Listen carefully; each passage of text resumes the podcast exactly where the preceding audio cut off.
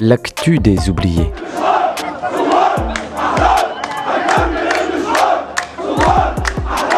Troisième saison.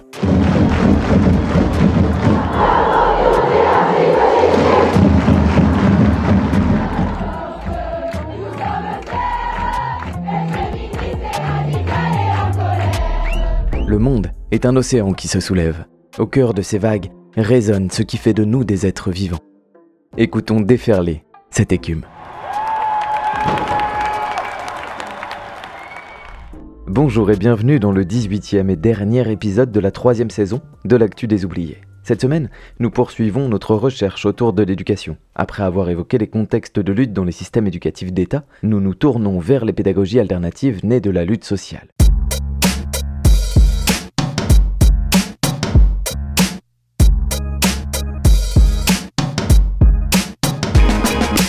Bruno Baronet, auteur de Stratégies alternatives d'éducation dans les luttes des peuples originels du Mexique, explique. La question de l'éducation pour l'autonomie et la défense des territoires indigènes est partie prenante de projets contre-hégémoniques de résistance au pillage, mus d'aspirations démocratiques. Les pratiques montrent les alternatives pédagogiques indigènes comme projet collectif pour créer une société basée sur la diversité des cultures et sur les valeurs de justice comme outil pour transformer la réalité sociale.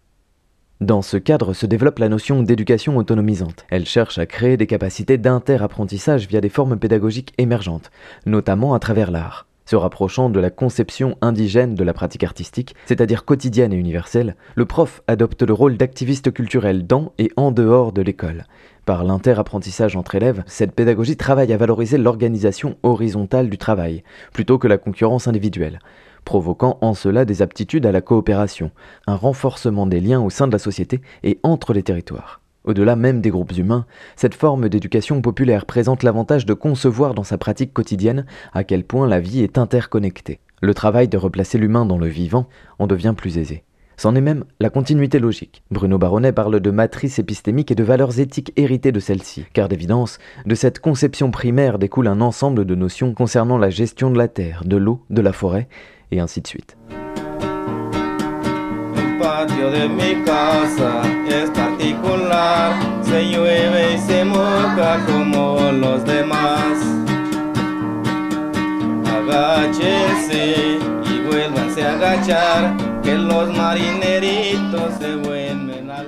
manière complémentaire, la mise en place de ces pratiques pédagogiques, que ce soit au sein de peuples indigènes ou de communautés paysannes menacées par l'extractivisme, répond à un besoin de revalorisation culturelle pour des groupes racisés, menacés et agressés. Il y a donc un double besoin de définir des stratégies de lutte, de survie et de reconstitution pour survivre concrètement, et d'aller puiser dans les ressources culturelles disponibles pour survivre en tant que peuple. Bruno Baronet poursuit. Dans la création de liens et de solidarité intercommunautaire se construisent et se reconstituent des philosophies, des anthropologies et des échanges naturalistes qui vont contribuer à ce que les collectivités soient capables de sauvegarder le territoire face aux menaces qui pèsent sur lui. Et cela est vérifiable non seulement sur le concret, eau, forêt, biodiversité, mais également autour de ressources cognitives populaires qui intègrent le patrimoine immatériel. La coopération et l'investigation collective pour connaître et transformer se vivent grâce à des conditions de travail éthique et de consentement des acteurs et actrices de la recherche. Enfin, souligne-t-il, l'éducation est une clé indispensable et idéale pour lutter contre la criminalisation de la lutte et les mesures de contre-insurrection, pour la bonne raison qu'elle s'inscrit dans le temps et dans l'espace. Les stratégies autonomisantes sont finalement un outil déterminant face à la globalisation et à l'uniformisation, puisqu'elles proposent d'amener les collectifs humains à se faire critiques, en perpétuelle recherche d'émancipation, et capables de s'auto-gouverner, en accord avec un projet d'insoumission face aux institutions hétéronomes.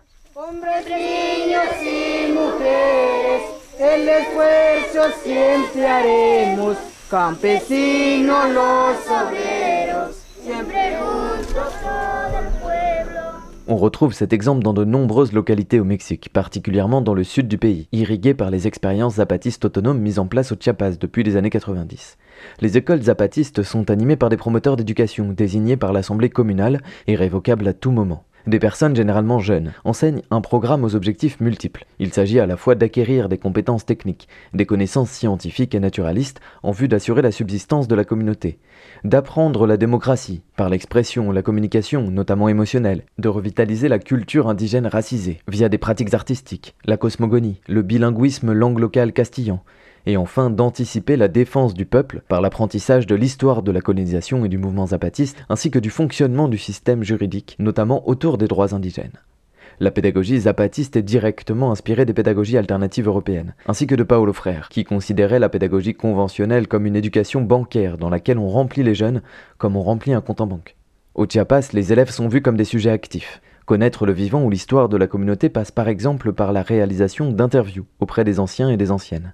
Le comité d'éducation possède la plupart du temps son propre potager, où les élèves peuvent expérimenter l'agroécologie, et les produits de leur récolte servent à financer l'école elle-même.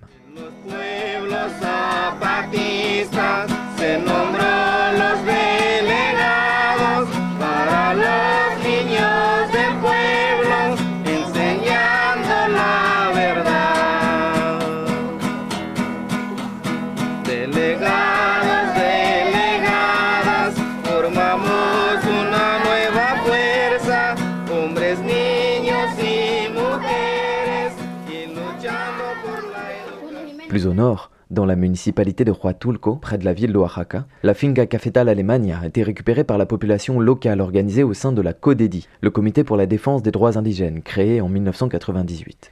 En 2013, l'entreprise en faillite n'a d'autre choix que de céder ses terres aux travailleurs et travailleuses, qui décident d'installer un centre communautaire. Extrait du communiqué publié alors, nous avons décidé de réaffirmer notre possession de la terre à café appelée Alemania, étant donné que la majorité d'entre nous sont nés et ont grandi dans ce lieu, que nous y avons travaillé toute notre vie sans recevoir de rémunération adéquate et sans profiter des bénéfices auxquels nous avions légalement droit. Nous avons également constaté que des groupes externes ont pillé les ressources naturelles de la ferme en coupant des arbres d'essence précieuses pour les revendre dans les centres touristiques de Huatulco.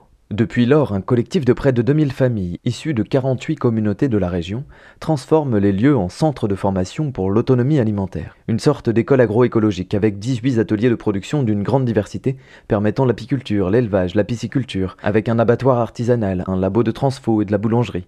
Des ateliers de menuiserie, d'électricité, de mécanique et même du théâtre, de la musique et de la sérigraphie. L'objectif annoncé sur les murs même de l'école étant avec une éducation indépendante, nous permettons aux enfants d'acquérir sens critique, analyse et réflexion.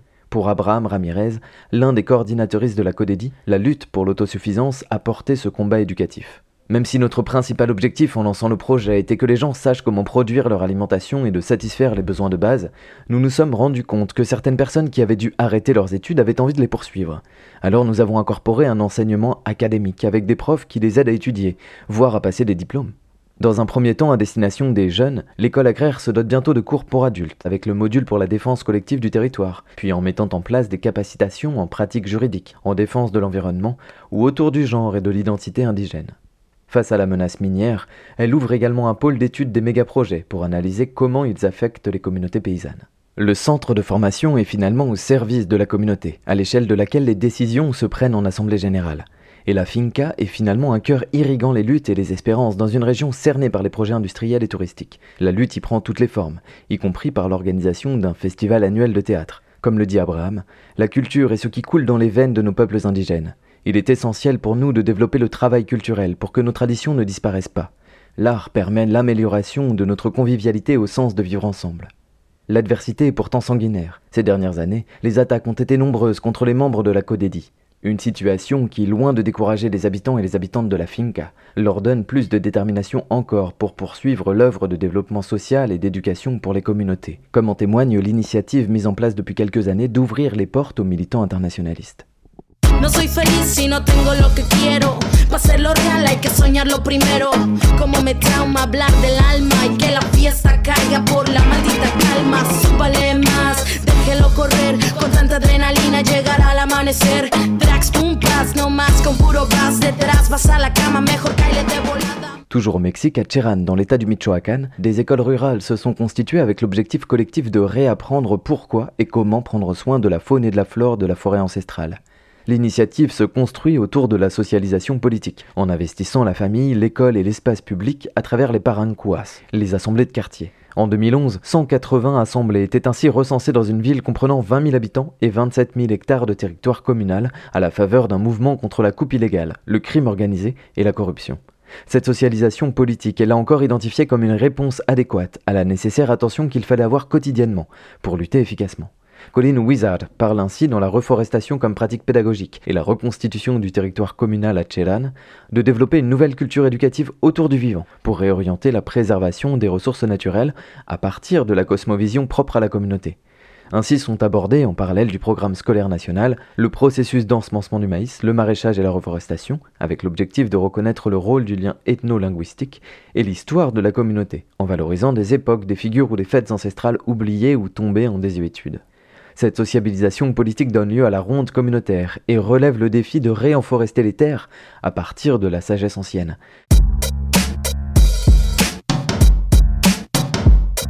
C'est ainsi qu'en un certain nombre d'endroits, des initiatives éducatives au service du collectif et du vivant naissent de la dynamique de lutte, permettant en outre la redynamisation du lien social et du patrimoine culturel immatériel, jusqu'à sauvegarder des langues locales en voie de disparition. Bruno Baronnet conclut en affirmant Face au pillage et au racisme structurel, certains peuples originaires activent des pratiques de résistance éducative et anticipent des sociétés rurales justes et durables. Avec la prise de décision à l'échelle de la commune sur la planification éducative, ils cherchent à revitaliser les institutions communautaires et les relations d'interdépendance pour concevoir des pédagogies appropriées au contexte. L'éducation orientée vers les droits démocratiques potentialise l'activation des subjectivités et des mémoires collectives, en refusant ainsi la dépréciation des savoirs populaires et ruraux les stratégies alternatives dans les projets éducatifs sapent les effets du colonialisme dans l'imaginaire social en contrecarrant l'acceptation des logiques de domination culturelle, comme la croyance d'une supposée incapacité des classes populaires à assumer des responsabilités, à s'autogouverner et à améliorer leurs propres conditions de vie.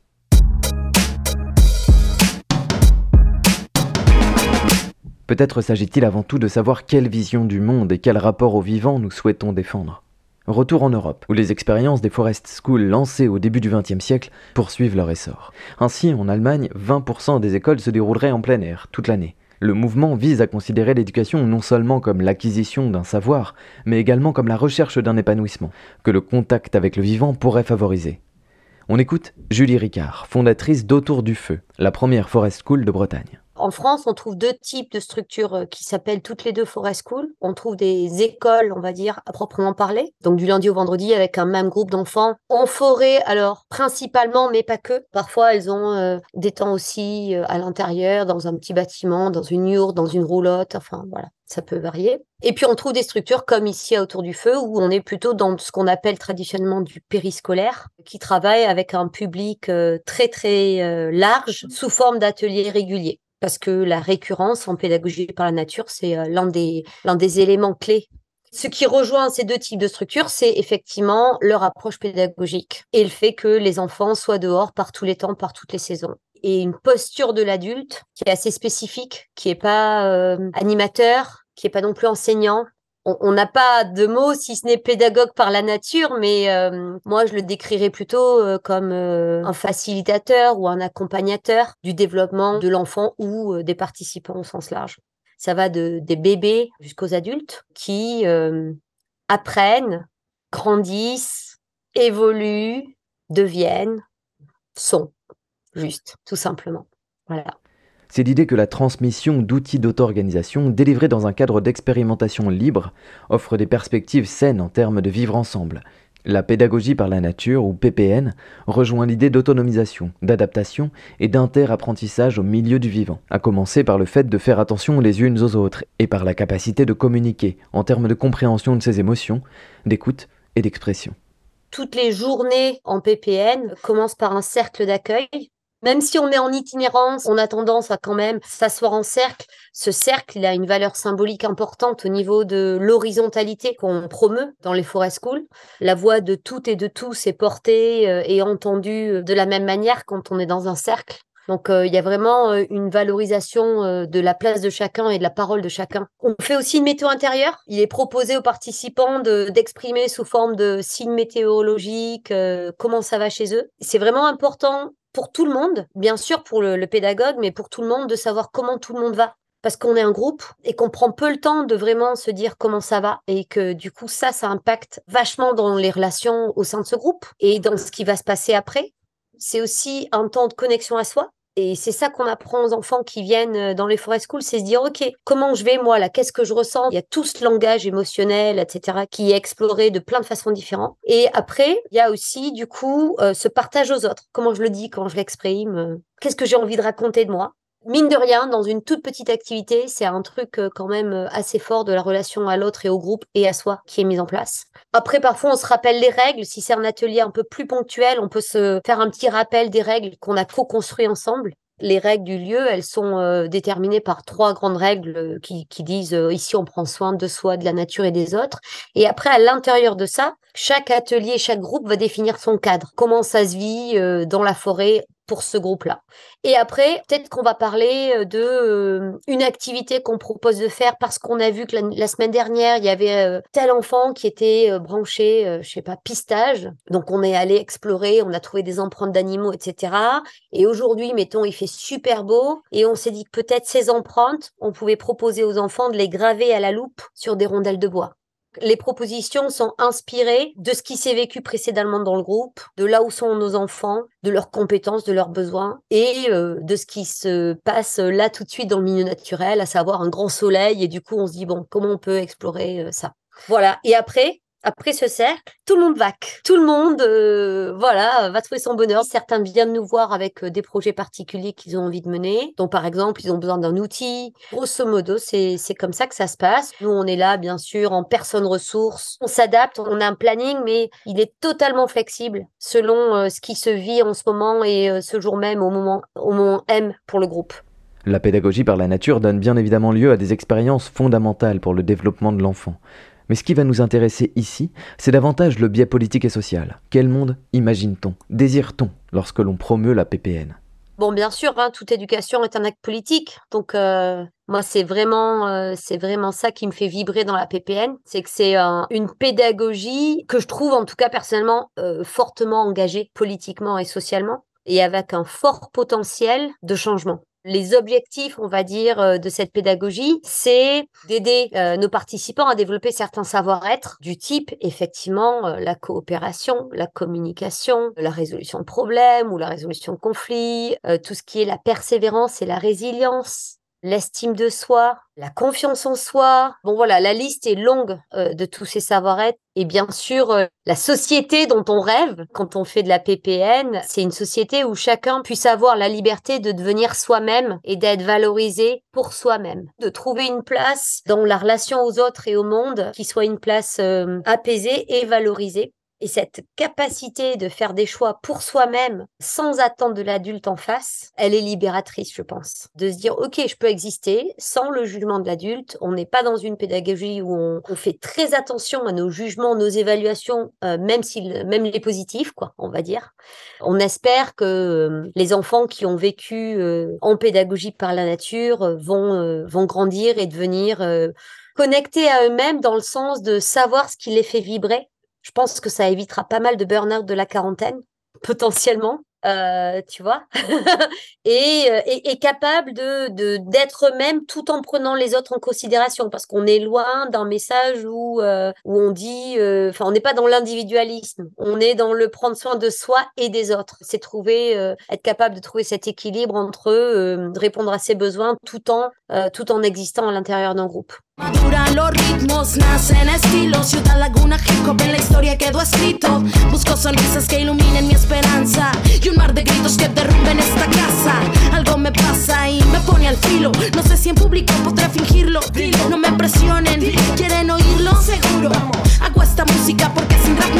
En vrai, on sait que euh, si c'est que dans la tête que ça se passe, euh, on le sait, enfin les neurosciences le prouvent, hein, que euh, si les apprentissages ils sont déconnectés d'émotions positives, ils restent pas. Et donc, ce qu'on crée en PPN, parce que on est dans le jeu, dans le ludique, dans la liberté, dans le, le vécu, c'est des émotions positives autour de ce thème du vivant qui font que ça devient une évidence parce que c'est pas que dans la tête, c'est vraiment cette approche. Euh, et je pense que cette compréhension de notre similitude à nous tous, les êtres vivants, on est tous, on est tous le vivant. Et je pense que c'est ça qui est euh, le, message un petit peu qui est transmis grâce à la PPN, c'est ça. C'est-à-dire que c'est pas, on n'est pas que dans la tête.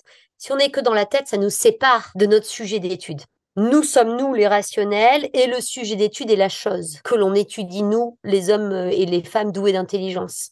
Et, là, on est ensemble, on vit, on partage, on fait l'expérience. Et du coup, je pense que c'est intégré comme une évidence. Donc, en termes euh, voilà, de changement sociétal, euh, oui, bien sûr, on, espère que les enfants qui, qui vivent PPN vont, vont grandir et prendre soin de notre vivant un petit peu plus que les générations précédentes. Et de même aussi, du coup, tu vois, parce qu'il y a aussi ça. Y a, je trouve qu'on est une société où on prend peu soin de nous-mêmes.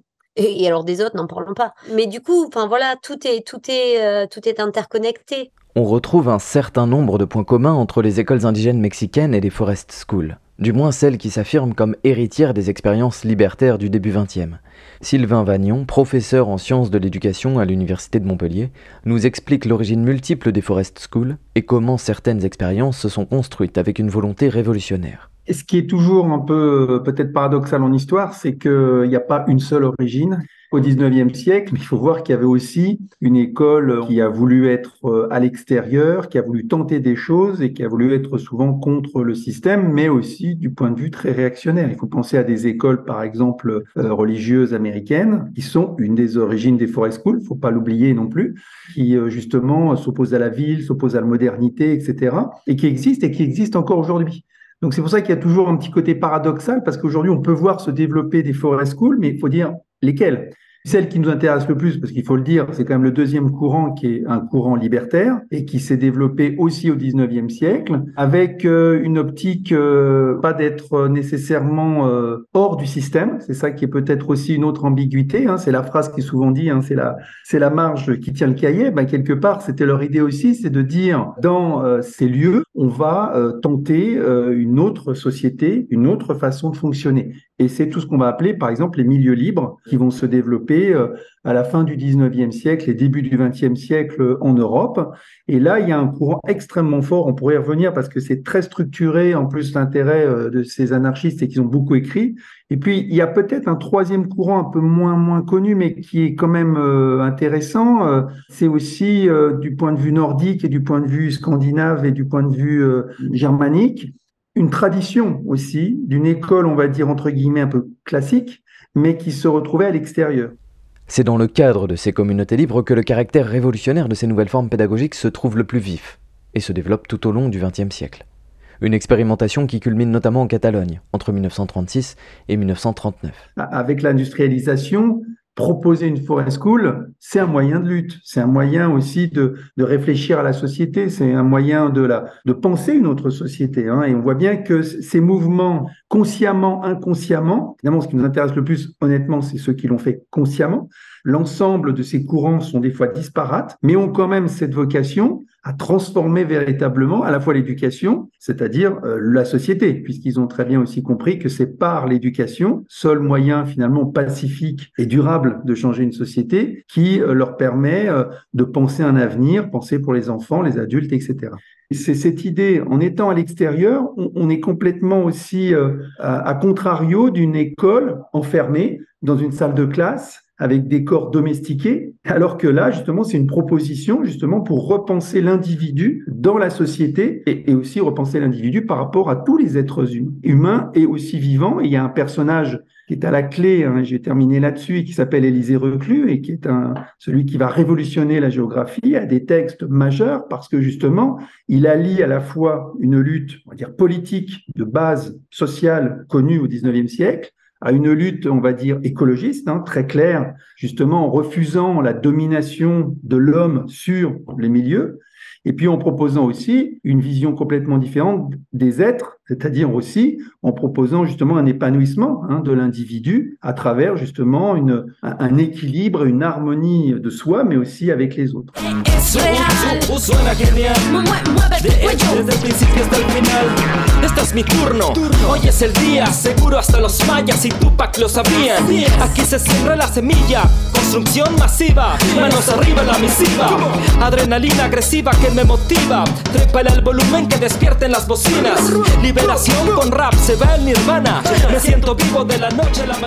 Là, il y a une conscience que par l'éducation, on peut transformer les choses. Il s'oppose à la société capitaliste et puis euh, il, propose une société beaucoup plus fraternelle, beaucoup plus solidaire et, et une société aussi antimilitariste dans une société où les nationalistes, nationalisme se mettent en place.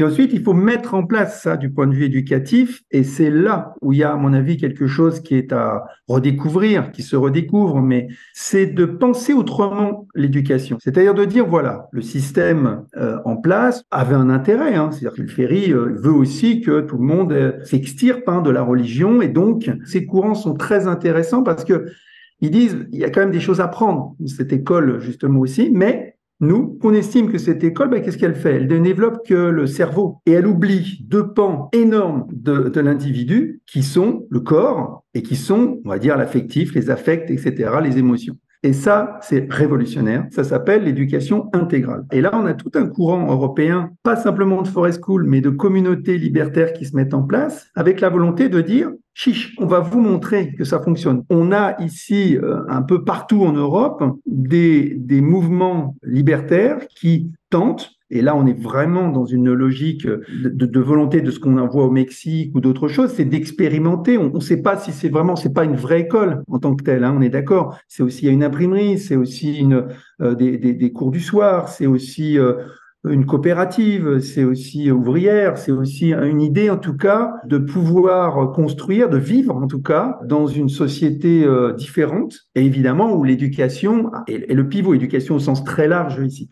Euh, ce qui est bien connu, c'est les milieux libres parce que justement c'est la recherche par les libertaires de trouver des espaces pas nécessairement loin de tout. Hein. Ils, sentent qu'il faut aussi avoir un lien avec la population, notamment prolétaire, pour qu'ils puissent venir, enfin, etc. Hein. On se veut une alternative. Ça aussi, c'est important. Hein. C'est pas se dire euh, j'en ai marre du système, je vais dans mon coin, je fais mon truc, etc. Ben justement, eux, ils disent non, on va transformer le système, même ces petites communautés. C'est peut-être ça qui est intéressant, c'est que ces gens sont les précurseurs de l'écologie, sont les précurseurs aussi d'une lutte euh, forte et, et, intense, parce que justement, elle, elle n'est pas limitée à un segment. Hein. Ils pensent vraiment, là, là moi j'ai travaillé sur certaines personnalités comme ça, qui par exemple, pour donner un exemple, sont antispécistes, c'est-à-dire qu'en gros, ils mettent quelque chose qui est très nouveau euh, à l'époque, dire bah, c'est révolutionnaire la cause animale, la cause féministe aussi, hein, qui se trouve aussi, c'est-à-dire qu'on doit lutter contre l'ensemble. Donc on voit qu'il y a un panel extrêmement fort de lutte hein, et, et aussi de convergence de ces luttes.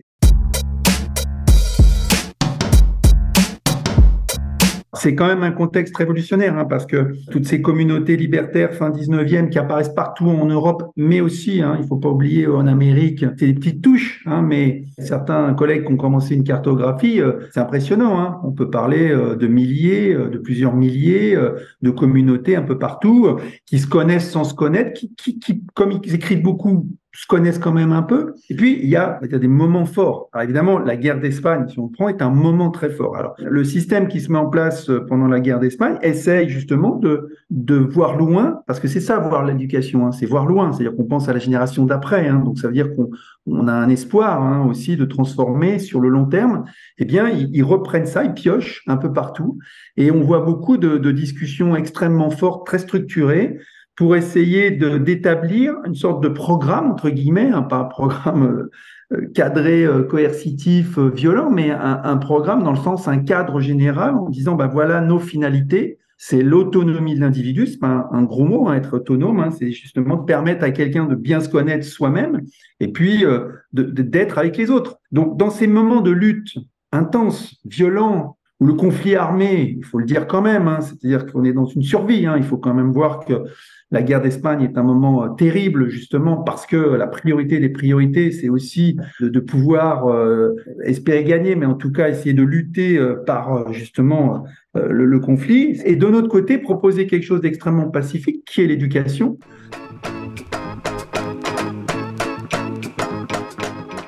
Si on veut transformer une société, et, ça c'est historiquement important, c'est quand même par l'éducation. Je l'ai dit tout à l'heure, c'est le seul moyen euh, de pérenniser quelque chose. Certes, il y a des moments, et, on voit bien, par exemple dans le mouvement anarchiste, on voit bien qu'il y a eu différents courants hein, qui sont mis en place, mais il y a un courant qu'on appelle éducationniste qui propose justement une idée de tentons des choses et réfléchissons à notre propre société pour proposer une société future, en espérant évidemment que la majorité le, choisira, mais, mais déjà, il faut euh, réfléchir par nous-mêmes, ce qui nous permettra en tout cas de, faire des propositions concrètes et pas simplement de dire je retourne la table, point barre. C'est justement l'idée, euh, par l'éducation, qui est un système vraiment important parce qu'il est, global, euh, de repenser euh, toutes nos relations entre nous-mêmes et puis nous avec les autres. Et quand je dis avec les autres, je pense évidemment à tout notre environnement, qu'il soit d'ailleurs animal ou végétal.